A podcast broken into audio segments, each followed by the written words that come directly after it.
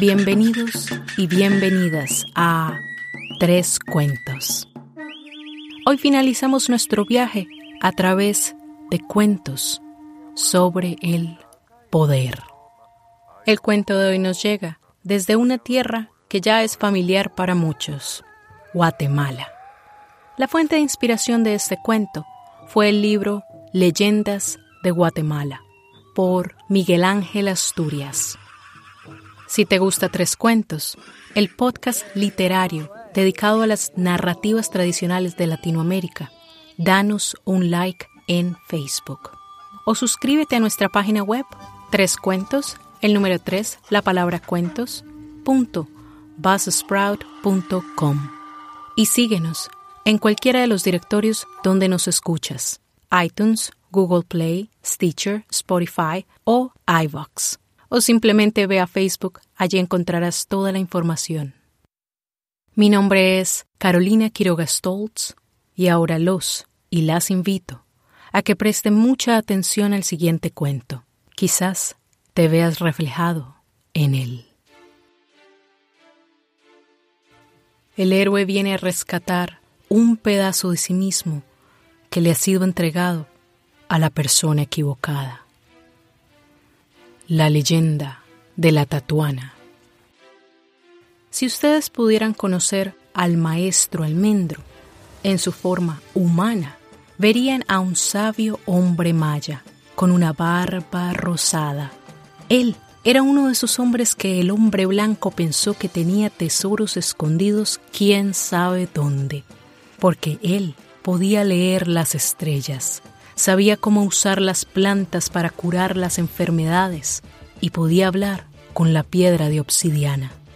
Además de poseer tan extraordinarios conocimientos, el maestro almendro podía cambiar de forma o de nahual.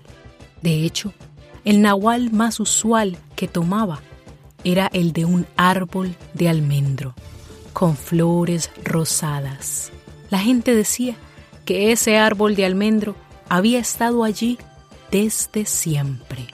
De tiempo en tiempo, el maestro almendro sentía la necesidad de ver el mundo más allá de sí mismo, y en esos momentos le entregaba su alma a los cuatro caminos, para que salieran en cuatro direcciones diferentes y sintieran, olieran, tocaran, experimentaran el mundo por él.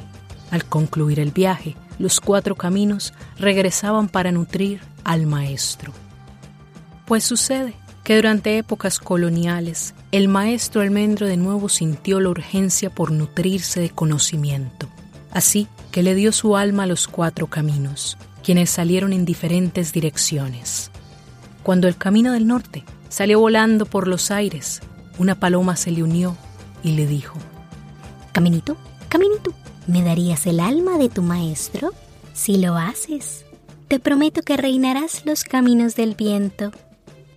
El camino del norte pensó, esta paloma ya se cayó del palomero, e ignorando a la intrigante ave, el camino del norte siguió adelante. Cuando el camino del este nadaba por las aguas de un río, un salmón se le unió y le dijo, Caminito, caminito, ¿me darías el alma de tu maestro? Si lo haces, te prometo que reinarás el camino de las aguas. El camino del este pensó, este salmón ya está frito. E ignorando el intrigante salmón, el camino del este siguió adelante. Cuando el camino del oeste corría veloz por el bosque, las hojas de los árboles alrededor susurraron. Caminito, caminito, nos darías el alma de tu maestro. Si lo hacéis, te prometemos reinarás los caminos de las hojas. Hojas. El camino del oeste pensó, ¡Ugh! Estas hojas ya se achicharraron. Ignorando las intrigantes hojas, el camino del oeste siguió adelante. Sin embargo, el último camino tenía una agenda diferente. Cuando el camino del sur alcanzó el pueblo más cercano, después de haber cruzado las calles, el camino llegó a la casa más grande del pueblo y allí tocó la puerta. Cuando ésta se abrió, el camino del sur ofreció el alma del maestro almendro por algo que nunca llegaremos a saber, pero lo que sí sabemos es que quien aceptó dicha oferta no era otro que el mercader de joyas invaluables, quien desesperadamente deseaba el alma del maestro almendro para poder intercambiarla por una mercancía que lo tenía obsesionado. Verán, en uno de sus tantos viajes al antiguo continente de África, el mercader de joyas invaluables había visto a la mujer más hermosa del mundo y como la deseaba tanto, solo podía comprarla por algo tan precioso y valioso como ella misma. Cuando el maestro almendro se dio cuenta de lo que había sucedido, dejó su forma de árbol y tomó su cuerpo de hombre maya y salió hacia el pueblo. Cuando llegó a la casa más grande, tocó a la puerta y cuando el mercader de joyas invaluables abrió, el maestro almendro dijo, Señor, me he enterado de que usted tiene mi alma. Por favor, señor, devuélvamela. Puedo darle lo que me pida. Puedo enseñarle cómo leer las estrellas, cómo usar las plantas para curar males. Hasta puedo enseñarle a hablar con la piedra de obsidiana. Pero por favor, señor, devuélvame mi alma. ¡Ay, indio, indio! ¿Acaso no sabéis quién soy yo?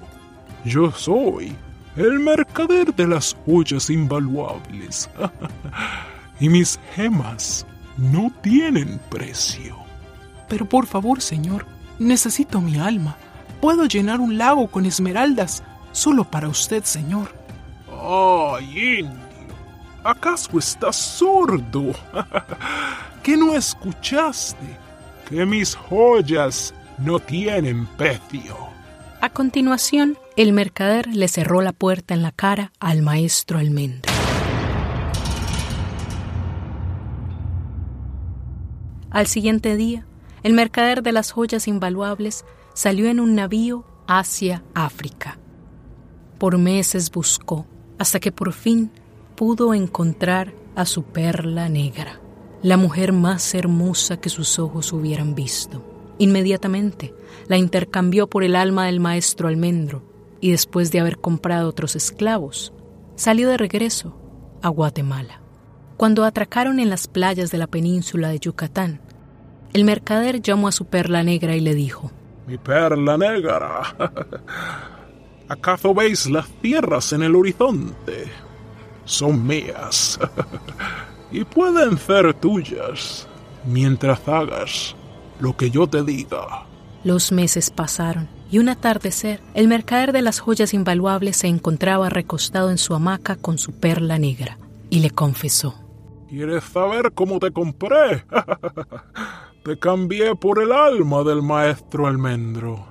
Y sabes que me prometió el pobre idiota que me iba a enseñar a leer los cielos, a usar plantas para curar enfermedades. Ah, y hasta hablar con una piedra.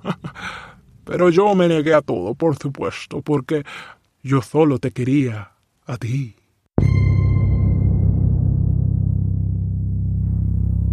Bueno, de nuevo el tiempo pasó, y un día el mercader de las joyas invaluables se sentía lleno de sí mismo y con ganas de darle una lección a sus sirvientes y esclavos. Así que ordenó que le trajeran un caballo sin domar, que recientemente había adquirido, y les dijo a todos, Miradme y admiradme, como domo a esta bestia, tal y como he domado vuestras almas. Anda, caballo, anda. Y por primera vez en su salvaje vida, el caballo siguió la orden y comenzó a cabalgar, tan rápido como pudo. Cuando el mercader de las joyas invaluables miró hacia atrás y vio que todo lo que poseía ahora se veía tan pequeño y lejano en el horizonte, se asustó y gritó. ¡Detente, caballo! ¡Detente! Y por última vez, en su vida de caballo indomable, este siguió la orden, deteniéndose tan rápido y tan de repente que lanzó al jinete fuera de su montura.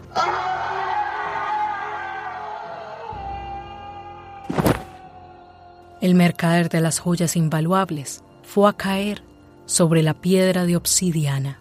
Si tan solo hubiera sabido hablar con ella, quizás hubiera sobrevivido. Para aquellos que se preguntan qué pasó con el maestro almendro después de que el mercader le cerró la puerta en la cara, bueno, el maestro se convirtió en un alma perdida que comenzó a vagar sin rumbo por las calles de Guatemala, a veces deteniendo a un transeúnte a preguntarle ¿Ha visto, ha visto usted mi alma? Estoy buscando mi alma. La gente decía que el hombre se había enloquecido, no solo porque hacía una pregunta muy rara, sino porque estaba en constante compañía de los perros de la calle. Y así fue como un día los caninos se enteraron de la noticia del trágico fallecimiento del mercader de las joyas invaluables, y como pudieron, guiaron al maestro almendro frente a la casa más grande del pueblo, y allí todos comenzaron a ¿Y quién creen que abrió la puerta? Sí, fue la perla negra. Señor, ¿le puedo ayudar en algo? Señorita, estoy buscando mi alma. ¿Ha visto mi alma? Ah. En ese momento ella supo quién era él. Con suavidad lo tomó de la mano y lo invitó a entrar en la casa. Allí le lavó las manos y después, con sus dos hermosas manos negras, tomándole el rostro al maestro almendro, le dijo, Maestro, yo seré su alma ahora. Y sí, los dos se enamoraron, y fue el amor más hermoso que se hubiera visto hasta el momento, más lindo que el de Romeo y Julieta, porque para mí, esos dos críos apenas estaban coqueteando. Para mí, el amor más lindo es el que es capaz de sobrepasar el color de la piel, el que es capaz de verlo a usted por quien usted es, sin importar su origen, su acento, sus creencias. El amor más lindo es aquel que ignora todas esas máscaras que llevamos puestas constantemente y nos ama por quien de verdad somos. Pero ya saben cómo es alguna gente, especialmente en la época colonial, la gente más decente y moral del pueblo comenzó a decir, ¡Ay! ¡Pero qué barbaridad! Una mujer negra y un indio. ¡Ay, no! Eso es terrible. No podemos permitirlo. Así que la gente más decente y moral del pueblo encontraron una forma de meter a los dos enamorados en la cárcel. A ella la encontraron culpable de brujería y a él de herejía. La noche antes de ser ejecutados, el maestro almendro le pidió al guardia de su celda que le dejara ver a su alma por última vez. El guardia accedió y lo llevó a verla.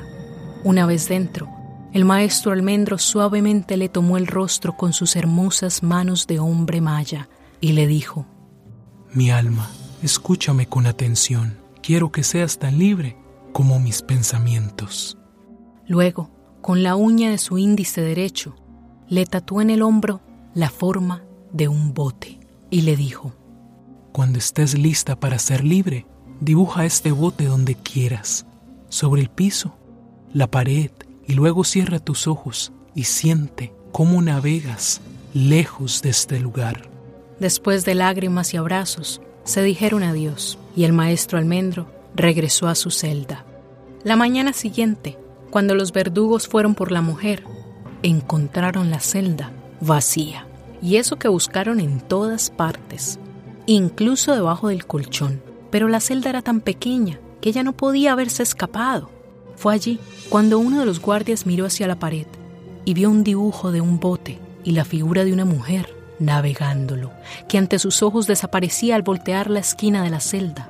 Inmediatamente fueron a buscar al maestro almendro, pero ni siquiera pudieron entrar en su celda. Estaba llena. Dentro de ella había un tronco de árbol de almendro y el suelo estaba cubierto por flores rosadas. La verdad es que nadie sabe qué pasó con el maestro almendro o con la perla negra, porque eso es todo lo que el autor de este relato nos cuenta sobre la leyenda de la tatuana. Pero a mí me gusta pensar que quizás se pudieron haber encontrado otra vez. O quizá ella regresó con su gente o encontró una playa amable donde echar raíces. Pero si de algo estoy segura, es que el maestro almendro regresó con su gente, los mayas, quienes hasta el día de hoy luchan porque les regresen su alma, es decir, sus tierras. Y colorín colorado, este cuento se ha acabado.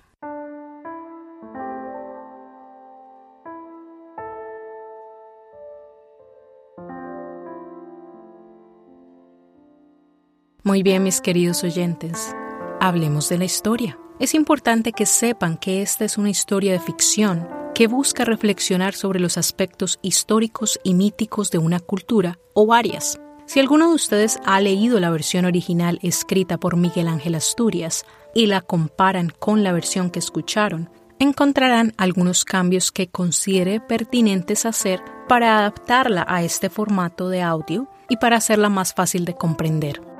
Del libro Literatura Hispanoamericana, una antología de introducción histórica por Enrique Anderson Imbert y Eugenio Florit, encontramos un poco más sobre los caminos. En la mitología maya existe la creencia de que la persona después de muerta llega a Xibalba, el inframundo, o la tierra de los muertos. Allí la persona debe cruzar cuatro caminos, el camino rojo, el verde, el blanco y el negro. Este último es un camino engañoso porque no hace más que halagar el ego del viajero, diciéndole que lo llevará al rey, pero no es así. Respecto a la tatuana, a quien también conocemos como la perla negra, pues mi teoría es que dicho personaje fue inspirado en una mujer legendaria conocida como la mulata de Córdoba. Para soportar mi teoría, les contaré brevemente su historia, donde encontrarán algunos puntos en común. Este cuento nos llega del libro Las calles de México por Luis González Obregón se dice que no hay archivos escritos sobre dicha mujer, por lo cual ni siquiera se puede asegurar que ella haya existido.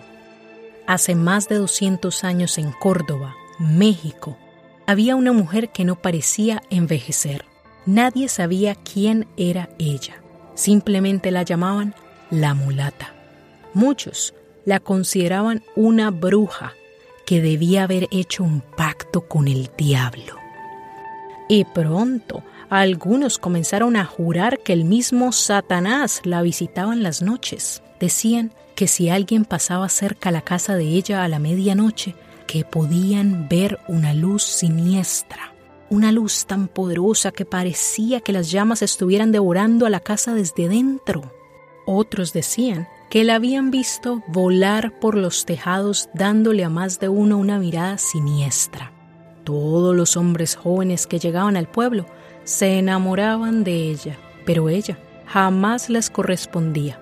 Quizá, como muchos aseguraban, era porque Satanás era su amante. También decían que podía estar en dos lugares al mismo tiempo. Ahora, recordemos que estamos hablando de sociedades extremadamente supersticiosas y religiosas que veían cualquier contrariedad a la norma como una creación del mismo demonio. Y pues como la mujer no era blanca, sino mulata, y además estaba sola, ambas cosas eran un escándalo, pues hay que ver que la imaginación de más de uno volaba a 1500 kilómetros por hora. Y por supuesto, no faltaban los rumores sobre los milagros que podía hacer dicha misteriosa mujer. Sin embargo, a pesar del chismerío, ella atendía misa, tomaba los sacramentos, y daba generosas donaciones y hasta ayudaba a los necesitados. La llamada bruja, que probablemente era solo una curandera, abogaba por los necesitados, le ayudaba a las solteronas a encontrar marido, Ayudaba a los trabajadores, soldados, doctores, a quien le pidiera un favor. Y hasta donde sabemos, todos estaban satisfechos con sus servicios. La historia cuenta que un día esta mujer fue llevada a la justicia. Fue puesta en la cárcel del Santo Oficio. Los rumores decían que la razón por la cual ella había acabado en las manos de los clérigos es porque ellos le debían una fortuna. Así que decidieron deshacerse de ella. Otros dijeron que era algún hombre despechado porque ella no le había correspondido en amores y por supuesto la había acusado. Quizá porque ella prefería ser una mujer independiente. O a ella no le gustaban los hombres. ¿Quién sabe? Lo cierto es que en esos tiempos, cualquiera de las anteriores era inaceptable. La leyenda dice que una noche el guardián de la celda de la mujer vino a verla y quedó maravillado con lo que ella había pintado en la pared. Era el dibujo de un navío hecho al carbón. En ese momento, la mujer le preguntó al hombre, ¿Qué le falta al navío? El hombre confundido le dijo, ¿Qué clase de pregunta es esa, mujer? Mejor arrepiéntete de tus pecados. Lo único que le falta a ese barco es que zarpe. Ella respondió, Muy bien, si eso es lo que usted quiere, eso hará. Y luego la mujer saltó al barco dibujado en la pared, y el guardia se quedó pasmado con la boca abierta, viendo cómo el barco navegaba por la pared y desaparecía con la mujer al voltear la esquina de la celda. En conclusión, para mí que Miguel Ángel Asturias usó algunos de los elementos de la historia de la mulata de Córdoba y los mezcló con la situación de los mayas, representando así la condición histórica de los indígenas y afrodescendientes en épocas coloniales, donde las curanderas y los sanadores eran vistos como brujos y herejes, vinieran de donde vinieran. Muy bien, mis queridos oyentes, Tres Cuentos les aconseja que tomen alguna de las valiosas enseñanzas de este maravilloso cuento, para que juntos podamos romper el ciclo de injusticias y racismo que lleva dando vueltas desde hace muchos siglos, y ya es tiempo de romperlo. Con este cuento concluimos la serie de Cuentos de Poder. En marzo regresaremos con más cuentos, esta vez mitos sobre la creación. Hasta el siguiente cuento. Adiós. Recuerda seguir a Tres Cuentos en Facebook o en iTunes, Google Play, Stitcher, Spotify o iVox. Y suscríbete a nuestra página web, Tres Cuentos, el número 3, la palabra cuentos, punto. O simplemente ve a Facebook. Allí encontrarás toda nuestra información. Tres Cuentos es un ejercicio de adaptación e investigación creativa. Este podcast fue producido, grabado y editado por Carolina Quiroga Stoltz. La música y los efectos de sonido fueron descargados de la biblioteca de audio de YouTube y freesound.org. La lista de créditos por canción y las fuentes de investigación las puedes encontrar en la transcripción. Nos escuchamos pronto. Adiós.